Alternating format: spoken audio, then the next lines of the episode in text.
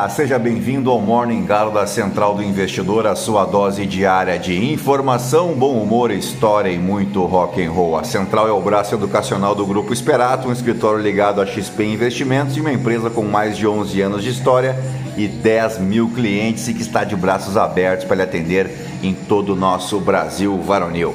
Acesse aí esperatoinvestimentos.com.br e venha conhecer o nosso trabalho, tá legal? Eu sou o Felipe Teixeira e ao som de Motorhead nós vamos destacar o que de mais importante deve movimentar o mercado financeiro nesta terça-feira, 6 de dezembro. Na contagem regressiva, faltam 25 dias para acabar o ano, 18 dias para o Natal. 22 dias para as minhas férias e 3 dias para Brasil e Croácia pelas quartas de final da Copa do Mundo no Catar.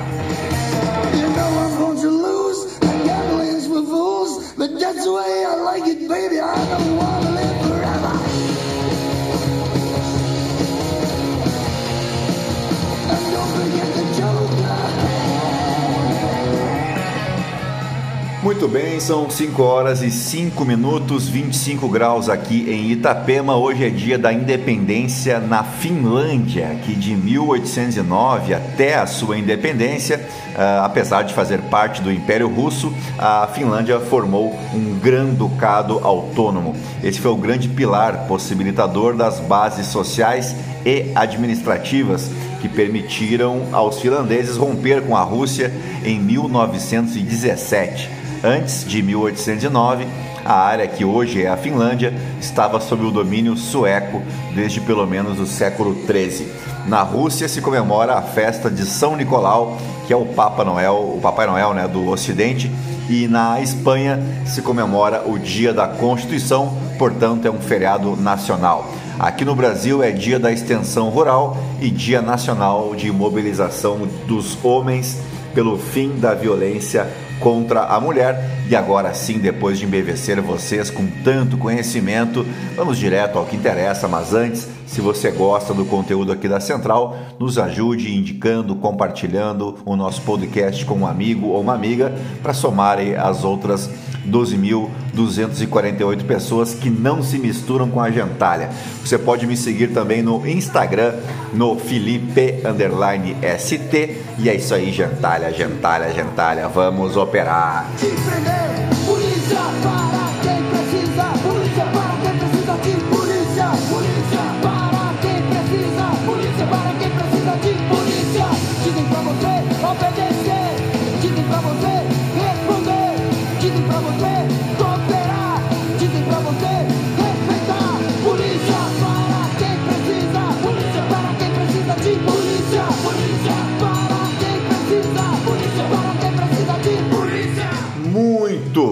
Mercados asiáticos fecharam o dia de forma mista, enquanto os futuros em Wall Street operam estáveis, muito perto da estabilidade, depois que dados fortes do setor de serviços nos Estados Unidos alimentaram apostas de que o Federal Reserve possa recorrer a uma taxa terminal, terminal mais alta para combater a inflação. Um indicador de ações asiáticas chegou ao menor fechamento em quase uma semana, com quase todos os setores registrando queda. Os futuros em Nova York vão lutando muito próximos da estabilidade após um terceiro dia de quedas para o S&P 500 nesta segunda-feira. O Banco Central da Austrália elevou sua principal taxa de juros em 25 pontos base, como esperado, ao mesmo tempo em que deixou em aberto decisões futuras. O rendimento dos títulos do governo australiano de três anos aumentou e o dólar australiano ampliou seu avanço. Lembrando que aqui no Brasil, amanhã temos a decisão aí dos juros por parte do Copom, né, o Comitê de Política Monetária do Banco Central, e deve manter aí a Selic em 13,75% ao ano. O iene reverteu os ganhos depois que o Banco do Japão reiterou sua postura política mais dovish. O yuan offshore permaneceu abaixo de 7 por dólar. Os swaps mostram um aumento nas expectativas de onde estará a taxa terminal do Federal Reserve, com o mercado indicando um pico acima de 5% em meados de 2023. O benchmark atual se encontra em uma faixa entre 3,75% e 4%. Enquanto isso, Pequim anunciou que eliminará os requisitos de teste da Covid para a maioria dos locais públicos, no que é visto como um movimento acelerado em direção à saída da política Covid-0. No entanto, a possibilidade de novas tarifas sobre o aço e o alumínio da China pelos Estados Unidos e pela União Europeia pode pesar na direção contrária. Por aqui, o Senado deve limitar o alcance da proposta de emenda à Constituição, a PEC da transição, com o programa Bolsa Família fora do teto de gastos por dois anos e avalia retirar outra despesa da âncora fiscal, o seguro rural para o agronegócio.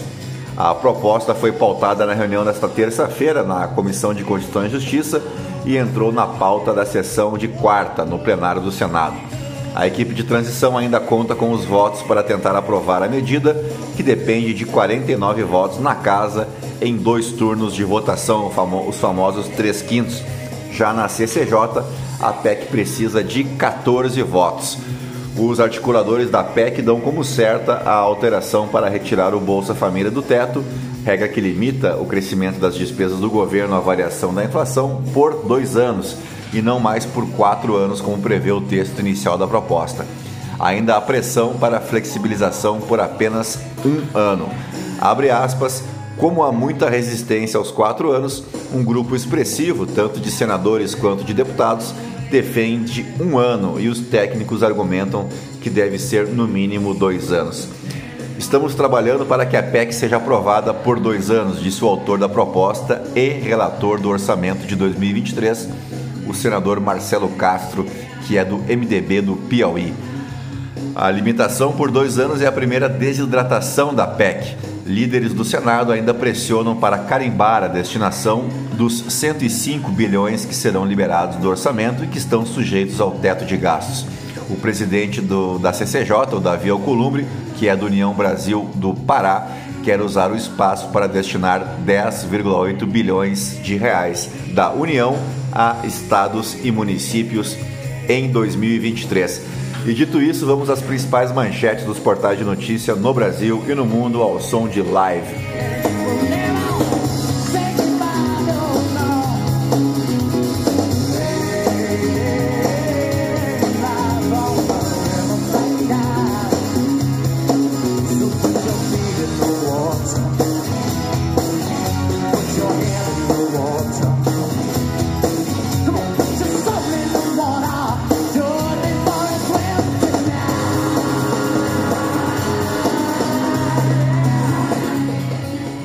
Começamos pelo Estadão. MEC não tem como pagar milhares de médicos residentes e bolsistas, diz transição. A ala do PSOL defende não integrar o governo Lula. Bolos diverge. Nunca fui bolsonarista raiz, diz Tarcísio ao defender diálogo com Lula e STF. Governo eleito quer Paulo Guedes na Secretaria da Fazenda do Estado. Cristina Kirchner não vai para a cadeia, mesmo se for condenada em julgamento, entenda. Esquina da Ipiranga com a São João em São Paulo é revitalizada e passa a contar com esculturas. Reforma teve investimento de 4,9 milhões de reais. Acessibilidade e segurança também fazem parte do plano. Senado vai limitar PEC da transição a dois anos e avalia tirar seguro rural do teto. Senadores devem incluir trecho em PEC para destravar orçamento secreto neste ano. Bolsonaro chora em cerimônia com militares em Brasília. Presidente não discursa. Morre a atriz Márcia Manfredini, a Abigail da série A Grande Família. Casal desaparece em tromba d'água de cachoeira durante chuva em São Paulo. Concurso da. Essa aqui é propaganda. Lewandowski vê violação ao marco civil e anula provas reunidas por Ministério Público em operação no Paraná. Uh, governo dos Estados Unidos insiste em Lula sobre nova missão, insiste com Lula sobre nova missão internacional no Haiti. Estupro em parto. Vídeo mostra médico desligando sinal de monitoramento de vítima. Vamos para a Folha de São Paulo. Equipe de Lula quer esvaziar GSI e tirar segurança presidencial e a BIM da pasta. Plano encontra resistência especial do general da reserva Gonçalves Dias, cotado para comandar gabinete institucional. Estados Unidos gostariam de receber Lula na Casa Branca logo no início do governo. Congresso defende PEC menor e transição vê valor mais baixo como viável. Após vitória, jogadores do Brasil levantam faixa de apoio a Pelé. Cristiano Ronaldo luta contra adeus melancólico da Copa em meio a recordes e polêmicas. Marrocos busca exorcizar fantasma de 86 contra a Espanha. Principais rodovias que ligam Paraná e Santa Catarina estão interditadas pela chuva.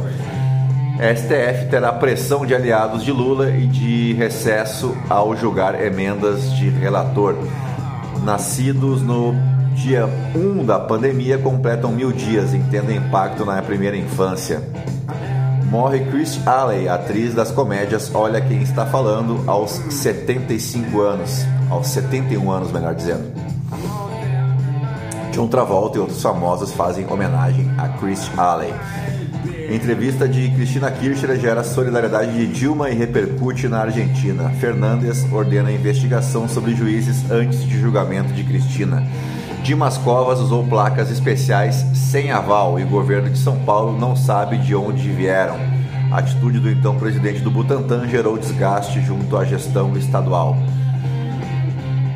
regra eleitoral impulsiona novas fusões e extingue partidos tradicionais. Cai para 20 o número de partidos que terão representantes no Congresso em 2023. Conheça a precária rotina de uma empregada doméstica dos milionários no Catar. Neymar sofre três faltas contra a Coreia. Danilo diz que temeu ser cortado da seleção na Copa. Vamos para o valor econômico. Petrobras está monitorando o estoque de combustíveis para o fim do ano, diz Jean Paul Prats. Governo americano também prefere visita de Lula já empossado. Empresas vão ao STF por pejotização. Rússia define taxa para exportação de adubo. Países ampliam restrições a exportações brasileiras. Bolsonaro chora em cerimônia com militares em Brasília. Mercado Livre entra com denúncias contra Apple. Quatro doenças que mais causam afastamento do trabalho. CEO da Vodafone é demitido após queda de 44% nas ações. Investimentos de grandes empresas de consumo cresce 47% para 19 bilhões de reais. Varejo e indústria investem mais neste ano, mas incertezas no governo pesam em 2023. Apple quer transferir produção para fora da China. Processo pode ser doloroso. MDC lança certificados para biometano. Ferreira Pinto é o mais cotado para a Secretaria de Administração Penitenciária na gestão Tarcísio. Para Mangabeira, Lula fracassa se repetir estratégia. Vamos de o Globo, coluna da Bela Megalha, PEC da transição e o novo racha no partido de Bolsonaro. Coluna do Merval Pereira, negociação da PEC deve impor limites à gastança. Coluna do Marcelo Nínio, êxito de protestos na China é derrota para Xi Jinping. O carioca é o mal educado mais gentil do mundo, é a coluna do Léo Aversa. PEC da transição será apresentada hoje com texto que deve reduzir prazo para gasto extra extrateto, o que está em jogo. Uh, Múcio já procura militares com quem tem relação e discute indicações. Uh, PT pode perder domínio de saúde e educação para ficar com Bolsa Família. Pessoal racha sobre adesão ao governo Lula e indicações para ministérios. Vamos para o Poder 360. Câmara e Senado vão ao STF para salvar emendas de relator. Moraes rejeita pedido de Zambelli para reativar redes sociais. Senadores querem PEC de 128 bi fora do teto por dois anos. Alcolumbre pauta PEC fura-teto para CCJ nesta terça. Neuralink é investigada por maus tratos com animais em testes. Deslizamento de terra mata 34 pessoas na Colômbia.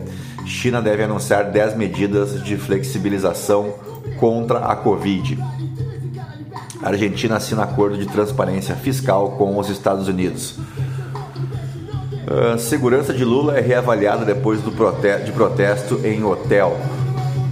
Bolsonaro chora em cerimônia das Forças Armadas. Tarcísio diz que nunca foi bolsonarista raiz e pede pacificação. Cerca de 100 pessoas protestam contra Lula em frente a hotel. Segurança essa que já foi. Mendonça suspende aumento de passagens entre Goiás e Distrito Federal. Vamos para o portal Metrópolis. Só destaques aqui da seleção brasileira. Após cortes, o NB não conseguirá realizar pagamentos de dezembro. MEC pode ficar sem pagar milhares de residentes e bolsistas da CAPES. Moraes nega pedido de Zambelli para recuperar acesso às redes sociais. Protesto faz PM reforçar segurança em hotel que Lula se hospeda. Vídeo: Bolsonaro chora durante cerimônia com militares em Brasília. Leptospirose e furto de boneco inflável. Os perrengues do acampamento bolsonarista. Meu Deus. Nova crise entre Alexandre de Moraes e Aras tem bolsonaristas no foco. Lula debate com Estados Unidos cadeira permanente no Conselho de Segurança da ONU. Justiça suspende compra de blindados que custariam 5 bilhões de reais. Bolsonaro prepara revide que pode degolar Alexandre de Moraes. É a coluna do Guilherme Amado. Vamos para o The New York Times. Drone atinge depósito de petróleo russo um dia após a Ucrânia atacar Rússia. Uh, vamos agora para o The Washington Post. O destaque aqui para uma pesquisa feita nos Estados Unidos, onde o apoio está caindo para a ajuda americana à Ucrânia. 47% dos americanos acham que Washington deveria instar a Ucrânia em acordo de paz, de acordo com a pesquisa do Conselho de Assuntos Globais de Chicago. Vamos agora para o Financial Times. Atolamentos de petroleiros se formam na Turquia após início de embargo ao petróleo russo. E agora vamos para os nossos aniversariantes do dia. O 6 de dezembro marca o aniversário de Emílio Vitalino Santiago, cantor brasileiro que fez bastante sucesso a partir de 1988 com o lançamento do LP Aquarela do Brasil pela Som Livre, um projeto especial dedicado exclusivamente ao repertório de música brasileira. Inicialmente planejava-se lançar apenas um LP, mas devido à grande repercussão e ao sucesso, foram lançados sete trabalhos da série Aquarela Brasileira. Você deve se lembrar que passava sempre ali perto do video show, no início da sessão da tarde, a propaganda dos discos do Emílio Santiago, né? Aquarela do Brasil, volume 1, volume 2, volume 3 e aí foi, né? O projeto ultrapassou a marca de 4 milhões de cópias vendidas sem dúvida alguma, Emílio Santiago foi uma das vozes mais bonitas da nossa MPB. Também aniversariava em um 6 de dezembro o sueco Queijo Eric Rosberg. Queijo com K, tá? Não é com Q.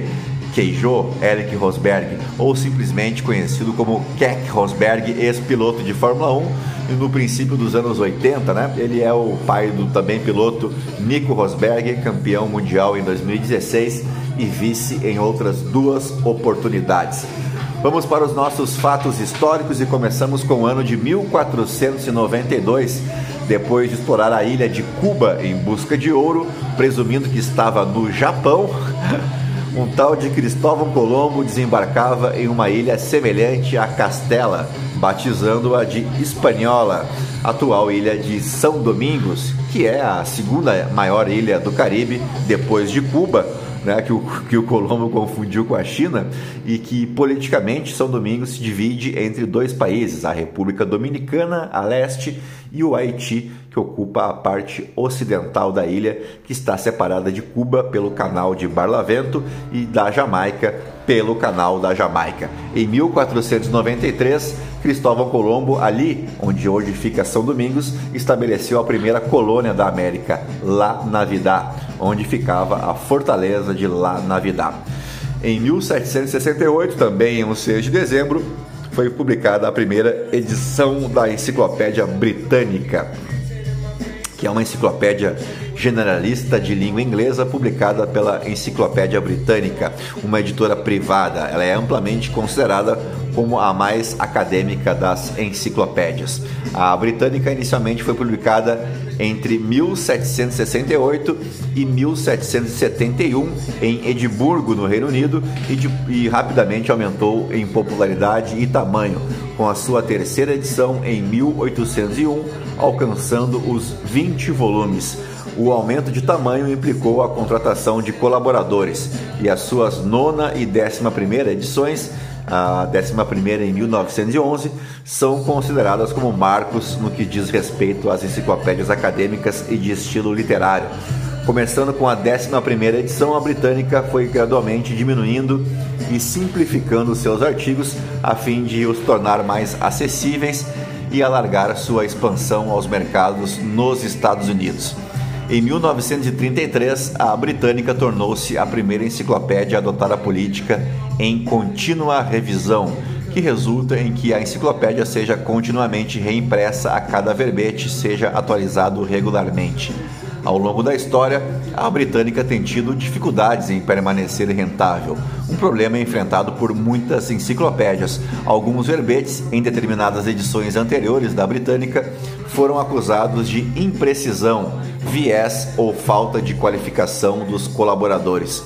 A precisão de partes da edição mais recente, de 2005, tem sido igualmente questionada, embora tais críticas tenham sido contestadas pela gestão da britânica. Além disso, a empresa mantém a sua reputação como fonte de pesquisa confiável. Em 3 de março de 2012, foi anunciado que a Enciclopédia Britânica, agora com sede em Chicago, não irá publicar mais versões impressas em papel, focando-se apenas na sua versão online. Eu lembro que a minha mãe vendia as enciclopédias britânicas, mas infelizmente a gente não tinha os volumes completos, né? Ela tinha apenas uma amostra que era a amostra do vendedor, e aí quando você estava lendo ali no meio da história, ela mudava para outro assunto e tu ficava sem saber o final da história, mas sem dúvida alguma teve um papel muito importante para despertar a minha curiosidade lá na infância, e faz tempo, né? Bom, vamos para o ano de 1956 quando Nelson Mandela, na época com 38 anos de idade e líder do movimento contra a segregação racial na África do Sul, era preso junto com outras 156 pessoas por causa da sua atividade política em seu país. Ele voltaria a ser preso novamente e só sairia da cadeia em 1990. Posteriormente, ele foi presidente da África do Sul de 1994 a 1999 e é considerado como o mais importante líder da África Negra, vencedor do Prêmio Nobel da Paz de 1993 e pai da moderna nação sul-africana, onde é normalmente referido como Madiba, que é o nome do seu clã.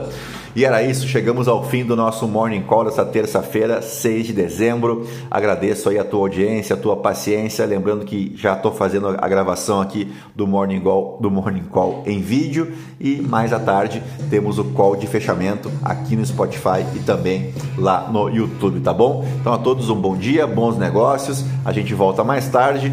E era isso, fiquem aí com Black Country Communion e eu volto até, uh, mais tarde. Tchau, tchau.